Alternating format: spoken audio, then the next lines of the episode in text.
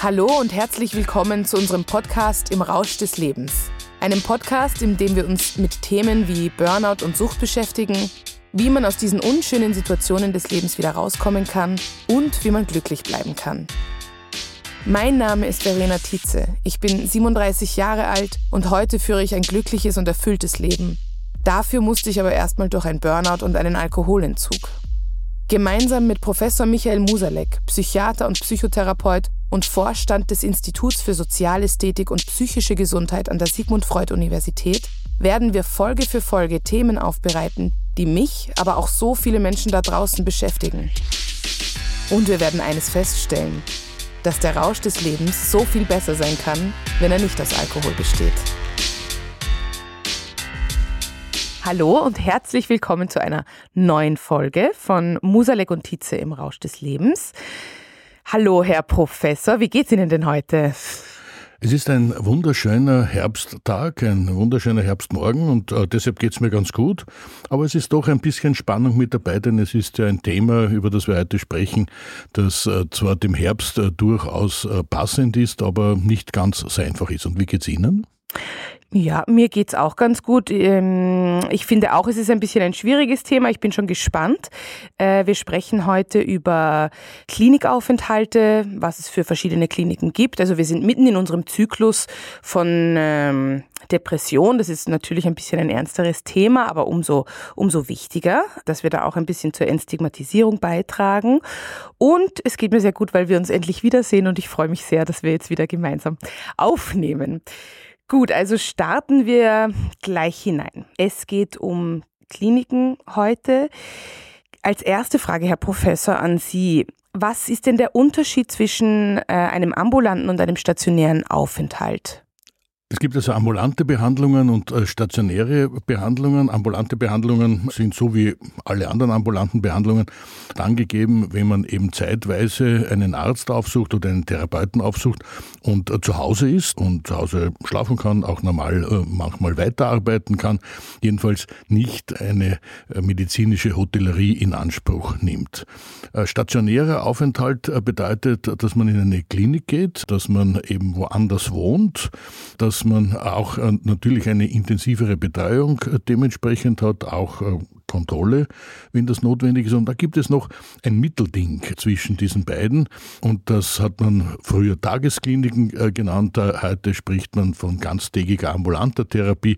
Und daran sieht man schon, es ist ein, ein Mittelding. Das heißt, man schläft zu Hause und ist aber den ganzen Tag über in der Klinik und kann eben die therapeutischen Angebote wahrnehmen. Und dann gibt's noch eine vierte Form, die allerdings relativ selten äh, Anwendung findet, aber in der Psychiatrie durchaus schon auch möglich ist. Und das sind sogenannte Nachtkliniken.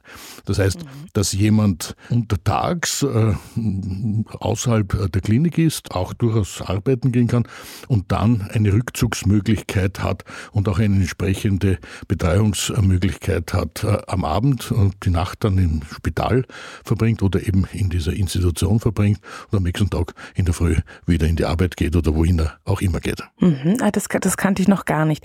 Gibt es bei all diesen Versionen quasi die Chance auch auf Krankenkasse, also dass ich das quasi von der Kasse bezahlt bekomme? In Österreich und auch in Deutschland sind wir diesbezüglich sehr, sehr gut mhm. aufgestellt. Es gibt natürlich einige ländliche Regionen, äh, wo es äh, doch etwas weiter entfernt ist ist eine solche Klinik, aber im Prinzip äh, ist es äh, eine gute flächendeckende Versorgung, sowohl im ambulanten Bereich wie auch im stationären Bereich. Dort, äh, wo es sicher noch Entwicklungsbedarf gibt, ist im tagesklinischen Bereich. Und ich denke, da wird sich auch in den nächsten Jahren noch einiges tun. Da gibt es Modelle, wo man eben ganztägig in Therapie geht und dann quasi nur einen Hotelbetrieb in Anspruch nimmt, also nicht eine Nachtbetreuung direkt hat, weil das viele der Patienten ja gar nicht äh, brauchen, dass es jetzt Pflegepersonal die ganze Nacht für sie da ist. Mhm.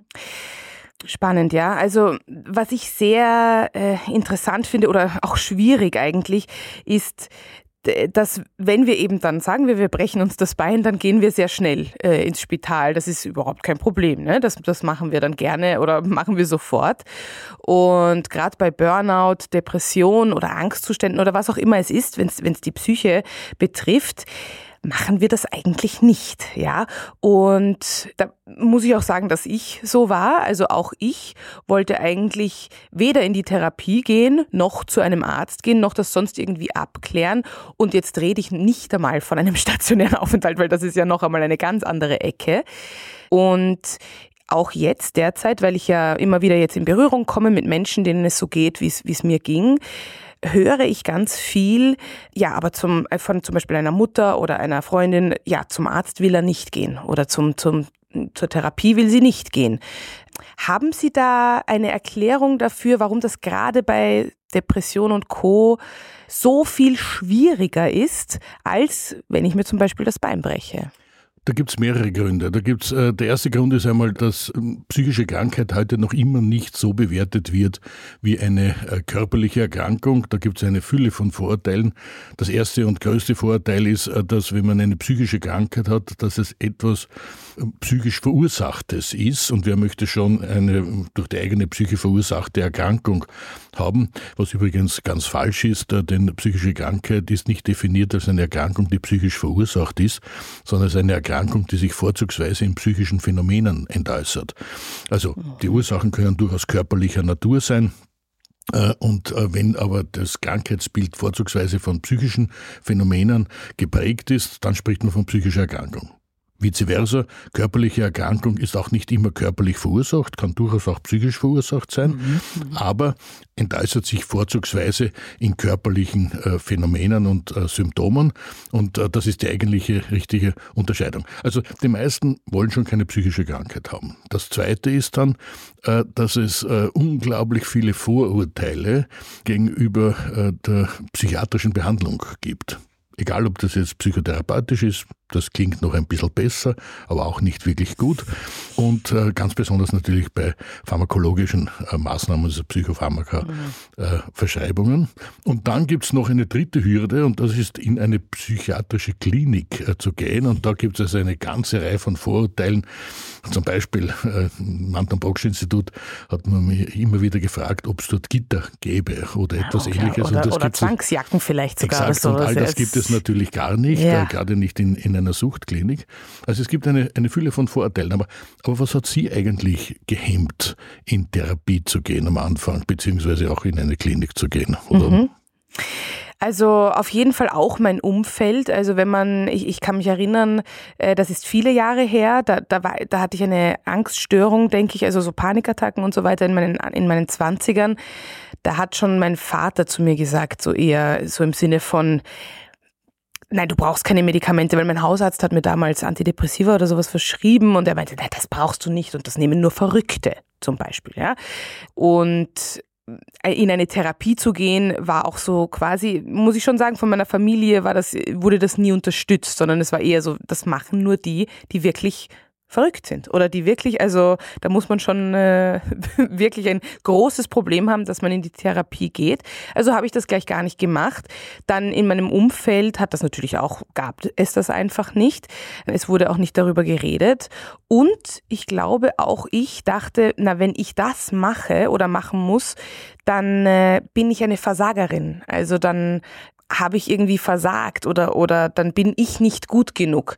Also ich habe es eigentlich irgendwie auf meinen Selbstwert bezogen, dass wenn ich diese Hilfe brauche, dann stimmt etwas mit mir nicht. Und das ist, glaube ich, so ein bisschen der Unterschied, weil zum Beispiel, wenn ich mir weh tue oder eine Grippe habe, dann ähm, gebe ich mir ja nicht die Schuld dafür. Also dann, das, das, da bin ich ja dann nicht schuldig quasi. Aber wenn ich eine Angststörung habe oder es mir sehr schlecht geht mental, dann verurteile ich mich dafür. Da haben Sie jetzt auch schon die, die drei wesentlichsten Vorurteile genannt. Äh, das ist äh, zum einen, dass man selbst schuld ist, also die gesamte Schuldproblematik, die dann auch noch mit Glaubensfragen verbunden dann auch zu einer Versündigungsproblematik werden kann, bei Menschen, die also sehr, sehr gläubig sind, also dass sie mm, quasi ja. gestraft werden äh, von Gott. Das zweite ist das Versagen, also ein Versager zu sein. Und wer möchte schon gerne ein äh, Versager sein? Und äh, dann haben wir aber auch noch das äh, Problem, dass, dass man eben als Verrückter gilt. Und verrückt, das wäre es ja noch nicht, denn das hat ja auch durchaus seine positiven Aspekte. Nicht? Man sagt zum Beispiel, ich bin verrückt nach dir oder etwas ähnliches. Also mhm. das kann durchaus ja. etwas Positives sein. Nein, es ist eigentlich verstandesleer oder vernunftleer. Also auf Wienerisch ausgedrückt, ein bisschen dumm. Ja. Und ich höre das immer wieder, wenn ich äh, dann jemanden sage, man bräuchte doch diese oder jene Therapie und sagt, ich bin ja nicht deppert, Herr Doktor. Nicht? Also das ist noch immer ganz damit verbunden und das führt natürlich dazu, all diese drei Dinge, diese drei großen Vorurteile, dass man natürlich weder diese Diagnose haben möchte, einer psychischen Erkrankung, schon gar nicht auch in dieses therapeutische Setting äh, kommen möchte. Mhm. Und ich glaube auch, hätte ich früher angefangen, Therapie in Anspruch zu nehmen oder Medikamente oder so, wäre ich vielleicht gar nicht in dieses krasse Burnout nämlich reingekommen, das ja bei mir sehr extrem war. Ja, also hätte man vielleicht präventiv äh, mehr machen können. Hätte ich nicht so Angst davor gehabt oder wäre das nicht so stigmatisiert gewesen eigentlich. Ja? Ohne Zweifel gilt es wie bei allen Erkrankungen, je früher man mhm. behandelt, äh, desto leichter ja. ist auch die Störung zu behandeln. Ja. Wir haben bei der Depression natürlich noch einen zusätzlichen Faktor, nämlich, dass ja auch mit der depressiven Symptomatik selbst die Verschuldung eine Rolle spielt. Also Depressive fühlen sich jetzt nicht nur wegen des Vorurteils äh, psychischen Erkrankungen gegenüber schuldig, sondern es ist auch ein direktes Thema, das nahegelegt wird durch die depressive Symptomatik. Und äh, die allermeisten sehen sich ja nicht als depressiv oder als krank, mhm. sondern eben als Menschen, die sich schuldig gemacht haben oder die versagt haben, die einfach ihre Leistung nicht mehr bringen können, versuchen dann noch mehr zu leisten, ja. um auch diese Schuld wieder loszuwerden bringen sich damit in Überforderungssituationen und vertiefen damit die Depression. Ist das klassisch auch für eine, eine quasi normale Depression? Unter Anführungszeichen. Das ist praktisch bei also jeder ist Depression ist dieser Schuldbereich ah, doch, äh, mit okay. dabei. Also, und in den ja. äh, massiven Ausprägungen kann es eben bis hin zu einem Schuldwahn gehen. Das heißt, wo man wirklich völlig davon überzeugt ist, dass man an allem schuld ist. Ja. Also das kann ich auf jeden Fall bei mir bestätigen, dass das äh, ein ganz großer Faktor war. Die Schuld, also dass ich versagt habe. Also das war so ein, das, ich habe immer noch quasi, bin ich sehr streng mit mir, dass wenn ich nicht genug Leistung bringe oder nicht genug tue in einer Woche, dass das schnell kippen kann. Also da muss ich mich sehr bewusst rausholen aus der Sache. Also das finde ich sehr spannend, dass das wirklich quasi ein klassisches Anzeichen ist. Ja. Es ist ein klassisches Anzeichen, aber es hat natürlich auch mit unserer Gesellschaft zu tun. Nicht? Wir sind mhm. ja, es gibt ja die diese große Einteilung in Schamgesellschaften und Schuldgesellschaften. Da bin ich etwas distanziert, stehe ich dem gegenüber, weil so eine reine Schamgesellschaft gibt es nicht, eine reine äh, Schuldgesellschaft auch nicht. Und in Österreich ist es auch nicht eine Schuldgesellschaft, sondern eine Beschuldigungsgesellschaft. Also wenn irgendetwas passiert, sucht man sofort einen Schuldigen. Und dann hat man diesen Schuldigen und dann fühlt man sich schon irgendwie wohler und hat irgendwie das Gefühl, das Problem ist schon gelöst. Es ist natürlich gar nicht gelöst, ja. außer dass es einem Menschen noch viel schlechter geht, ja. als es ihm vorher ja, geht. Und das spielt natürlich noch eine ganz große hm. Rolle, dass man natürlich auch sehr leicht am Arbeitsplatz dann auch wirklich beschuldigt wird. Tu doch mehr oder warum tust du nicht genug? War das bei Ihnen auch so oder gar nicht so? Ja, ja, das war sicher bei mir so. Das war auch in meinem Umfeld so. Also allgemein spüre ich das, was Sie da sagen, sehr stark. Also, dass ich quasi beschuldigt wurde und ich das sehr gerne internalisiert habe quasi. Also dass das dann, ich habe das sehr aufgenommen und dann mir gedacht, ja, das stimmt. Ich bin auf jeden Fall schuld an allem. Ja. Und das ist natürlich nicht ideal. Und also da, da arbeite ich auch jetzt stetig daran in meiner Therapie äh, zum Beispiel, dass ich, dass ich das nicht mehr tue. Ja. Und da ist es natürlich auch sehr gut verständlich, dass jetzt, wenn jemand sich schuldig fühlt, dass er natürlich gar nicht einsieht, warum soll ich jetzt in eine psychiatrische Klinik gehen. Also ich habe ja nicht eine psychische hm. Störung, sondern sondern ich bin schuld. Ich bin schuld, ich habe ja. etwas falsch gemacht, äh, ich habe versagt, ich muss einfach nur mehr machen und äh, möglicherweise bin ich körperlich vielleicht nicht in der Lage, also ich brauche vielleicht mhm. eine internistische Unterstützung, das würde noch gehen, aber warum soll ich jetzt wirklich ja. in eine psychische äh, Anstalt gehen, beziehungsweise in, eine, äh, in ein Krankenhaus gehen, wo eben äh, psychische Krankheiten behandelt werden? Ja, da kommen wir vielleicht jetzt auch ein bisschen näher hin, weil wir ja genau über die Kliniken sprechen möchten. Auch bei mir war es so, als meine Therapeutin erstmals gesagt hat, ich, also, dass sie mir das ans Herz legen würde, war meine Reaktion niemals, nie im Leben gehe ich in eine stationäre, also ich bin doch nicht wahnsinnig, ja. Ähm, also wirklich, ich habe, ich glaube, ich habe mich auch sicher, ähm, das war nämlich dann noch 2019 vor dem Burnout. Also ich glaube, über ein Jahr lang habe ich mich bestimmt gewehrt. Da wurde mir das schon so quasi häppchenweise angeboten, dass ich doch in eine stationäre Klinik gehen äh, könnte. Jetzt wissen wir schon, es ist sehr stigmatisiert. Sie haben gemeint, Sie, auch Sie äh, hören diese Reaktion. Erstens, woran liegt das? Und zweitens, wie kann man es wirklich den Menschen näher bringen, äh, dass es eben vielleicht eine gute Entscheidung ist? Es geht einmal ähm, zuerst äh, darum, sich klarzumachen, wozu gibt es überhaupt einen stationären Aufenthalt? Was, mhm. Warum braucht man so etwas oder warum wird das jemandem nahegelegt? Und da vergleichen wir natürlich mit anderen Erkrankungen, mit körperlichen Erkrankungen. Also wenn ich mir den Fuß nur verstaucht habe, dann brauche ich nicht ins Spital zu gehen. Wenn es gebrochen ist, dann muss ich ins Spital gehen. Wenn ich ein bisschen an Husten habe, äh, dann kann ich einen Hustensaft zu Hause nehmen. Wenn ich eine schwere Lungenentzündung habe, dann muss ich ins Spital gehen. Das sind so die typischen Stereotypien, äh, die wir äh, hier haben. Und bei psychischen Erkrankungen stimmt das nur sehr, sehr bedingt. Es stimmt natürlich, wenn man sehr, sehr schwer psychisch krank ist, dann braucht man auch einen stationären Aufenthalt. Aber es gibt auch eine ganze Reihe von Bedingungskonstellationen oder Konstellationen, äh, wo man auch einen stationären Aufenthalt braucht oder bräuchte, obwohl man noch nicht so schwer krank ist. Und zwar einfach deshalb, wenn man jetzt in einem pathogenen Milieu sich befindet, also in einem Milieu sich befindet, wo es viele, viele Belastungsfaktoren gibt, mhm. die man aber nicht in den Griff bekommen kann, weil man ihnen dauernd ausgesetzt ist, dann gilt es, diesen Menschen aus dieser Situation herauszunehmen und quasi in eine neutrale Zone mhm. Äh, zu bringen, mhm. um ihm überhaupt eine Chance zu geben, das zu reflektieren, was äh, mit ihm los ist, beziehungsweise um auch einen ersten Schritt zur Therapie zu machen. Generell gilt, dass bei allen psychischen Erkrankungen und bei Suchterkrankungen im Besonderen eine äh, Behandlung immer eine ambulante Behandlung ist und in der Regel immer auch eine längerfristige Behandlung ist.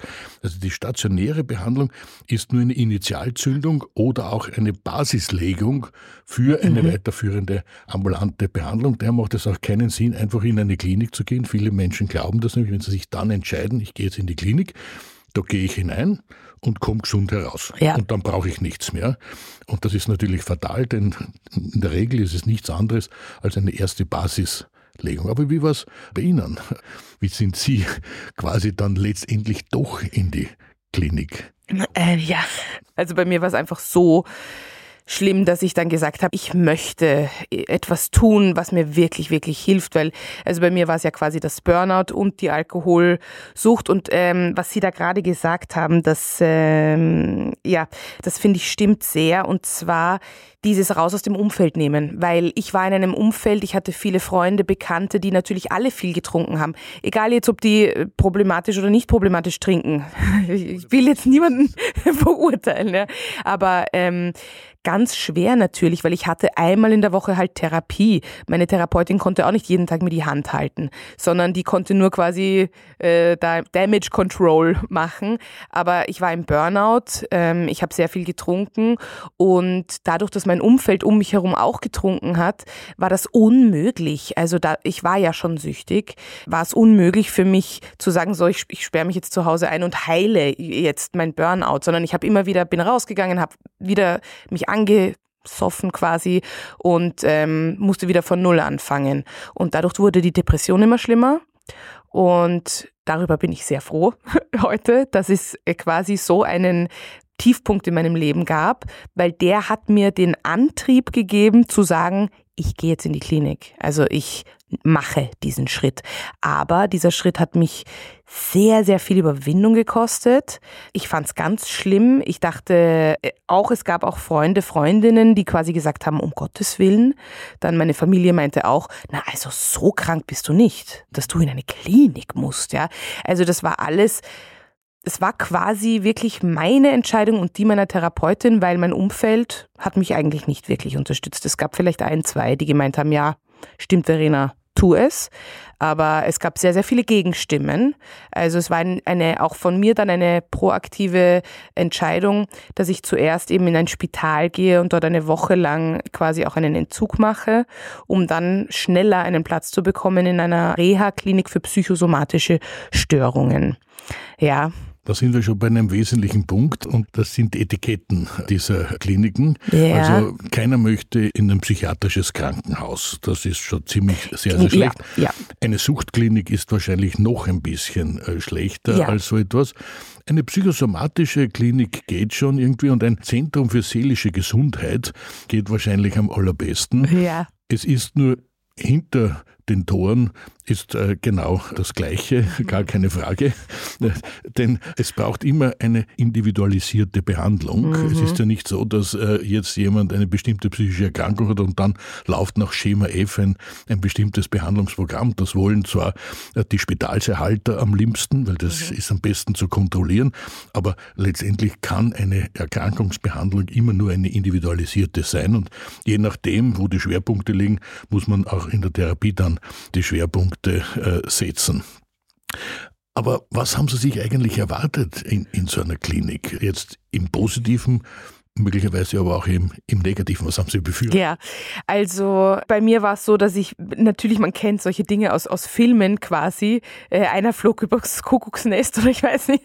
Also, 40 Jahre, ne? Dieser ja, Film vor 40 ja. Jahren und bezeichnet eine Psychiatrie, die es heute wirklich nicht mehr gibt, zumindest nicht in unseren Breiten, ja. aber er wirkt noch immer. Ja, genau. Also und sowas habe ich dann im, im Kopf gehabt, ja. Also ich habe das, das Schlimmste befürchtet, aber es ging mir einfach so schlecht, dass, dass es mir egal war. Also und dann, ich weiß noch, als ich dort dann endlich war in dieser Reha im Waldviertel, ist unglaublich viel von mir abgefallen, weil es war so wie, ich gebe mich jetzt hin, ja. Also das war's jetzt. Ich checke hier ein und jetzt sollen die was machen mit mir. Also es war quasi auch, ich habe sehr die Verantwortung abgegeben und gesagt, so, ihr kümmert euch jetzt um mich und weil ich bin bei Rock Bottom angekommen und ich, ich kann nicht mehr, ja. Ähm, und das war so quasi meine, meine Einstellung, als ich äh, in dieser, in der Klinik, ich war ja in zwei verschiedenen Kliniken, die waren übrigens sehr, sehr unterschiedlich. Die eine, da war ich dann quasi wirklich für auch Alkoholentzug und die andere war eine Burnout-Klinik. Ähm, die, die waren schon recht unterschiedlich.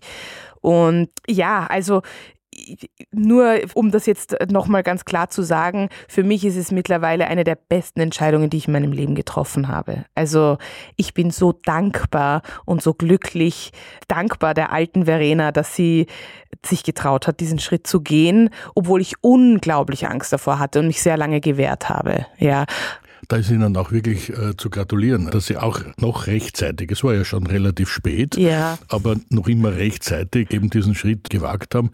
Ist übrigens auch sehr, sehr typisch. Äh, es ist praktisch immer der gleiche Verlauf. Am Anfang wollen die Patienten und Patientinnen überhaupt nicht kommen. Auch in den mhm. ersten Tagen ist es in der Regel noch sehr, sehr schwierig. Dann ja. Äh, passiert genau das, was Sie gesagt haben.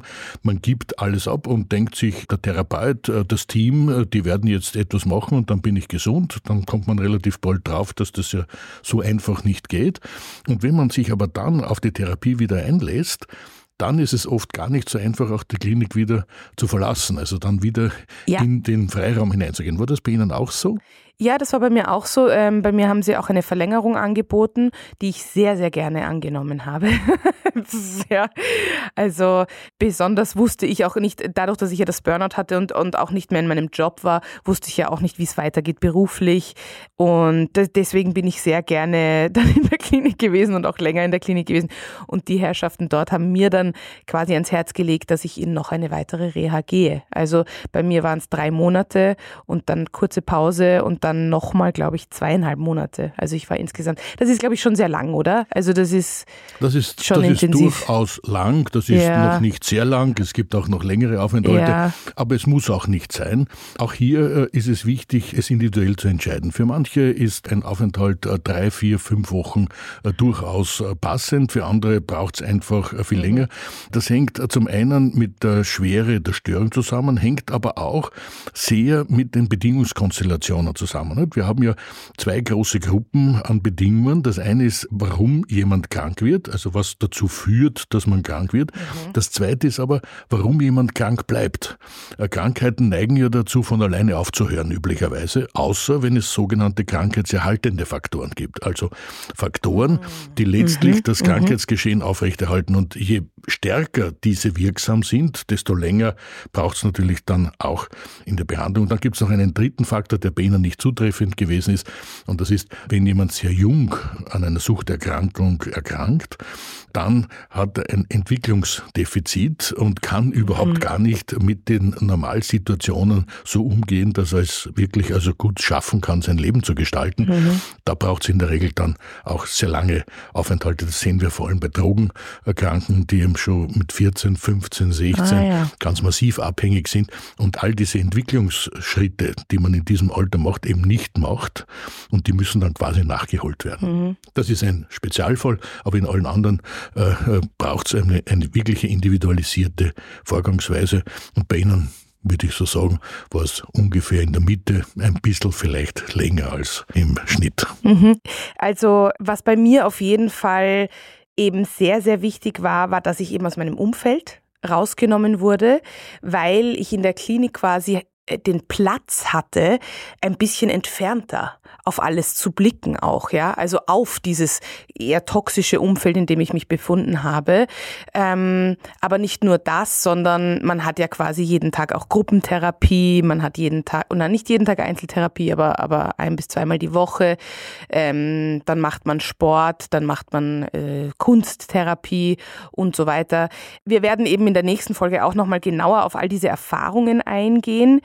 Aber abschließend vielleicht in dieser Folge noch, wann würden Sie jemandem empfehlen, wenn man eben Depressionen hat oder ähnliche Störungen oder auch vielleicht eine Alkoholproblematik, dass man wirklich diesen Schritt in einen stationären Aufenthalt geht, macht. Da gibt's äh, natürlich eine ganze ähm, Reihe von Punkten, die hier einzuhalten sind, aber im Prinzip kann ich es Ihnen so auf die Leichte nicht äh, sagen, äh, denn es kommt ganz auf die Situation an. Also mhm. Also das Entscheidende ist, wie sehr ist ein Mensch in seinem Leben verwoben, dass er keine Chance hat, es wirklich von außen zu betrachten.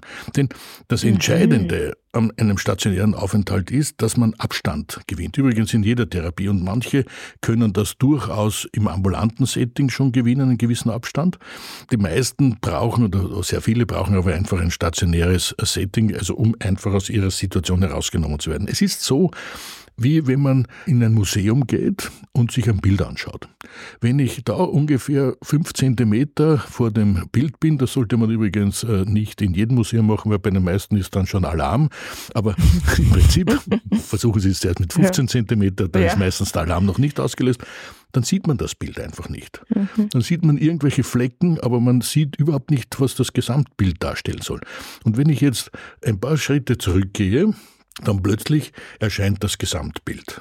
Und genauso ist es auch, äh, wenn man in einer schwierigen Lebenssituation sich befindet. Dann sind wir in der Regel so eingewoben in das Problem, sind dem Problem so nahe, dass wir keine Chance haben, es wirklich mit Abstand zu betrachten. Ein anderes Bild wäre, derjenige, der in einem Wald steht, hat oft große Schwierigkeiten, eine Lichtung zu finden.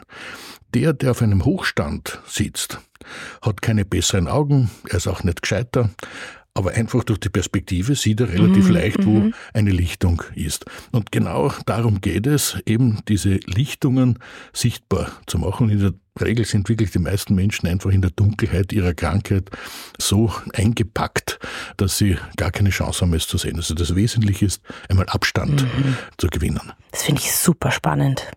Weil, also das, das kann ich so, also wenn ich jetzt zurückschaue auf, da, auf meinen Weg, dann ist das einfach, ja, zu 100 Prozent bei mir so gewesen. Ja, also diese vielen Monate, die ich bisschen mich rausnehmen durfte und konnte, ähm, haben mir sehr viel aufgezeigt und ich glaube, ich hätte keine Chance gehabt ohne diese. Also für mich war es wirklich der richtige Weg, weil ich hätte sonst keine Chance gehabt, ich, ähm, dem zu entkommen. Ich wäre einfach auf jeden Fall weiter in die Bars gegangen, auch weil ich mir das einfach ja, ich habe angefangen zu trinken mit 16, also weil ich mir das fast 20 Jahre lang antrainiert habe. Also so etwas ist ja so festgefahren, dass man in wenigen Tagen da ja gar nicht rauskommt aus, aus so einem Muster. Oder? Es wird also, zu einer besonderen Form der Normalität, ja. äh, denn äh, es kann eben auch etwas, was ganz furchtbar ist, normal sein. Es ist nicht ja. nur immer das Abnormale, das Furchtbare, sondern wenn man eben auf einen falschen Weg geht, dann kann dieses Normale, das die meisten Menschen ja anstreben, durchaus etwas sein, was einen verhindert, wirklich hier einen richtigen Schritt zu setzen. Mhm. Super spannend. Gut, also ich glaube, wir haben noch einiges zu sagen zu diesem Thema. Ich habe noch einige Fragen an Sie. Das heißt, wir werden nächste Folge auch noch einmal über die Kliniken sprechen, auch noch mal genauer über meine Erfahrungen und was es da auch für positive Dinge in der Klinik zu erleben gibt. Vielen Dank, Herr Professor, für Ihre Antworten und ich freue mich schon auf die nächste Folge. Es ist ein komplexes Thema und das braucht auch komplexe Antworten. Ich freue mich auch darauf, dass wir dieses Gespräch hier weiterführen.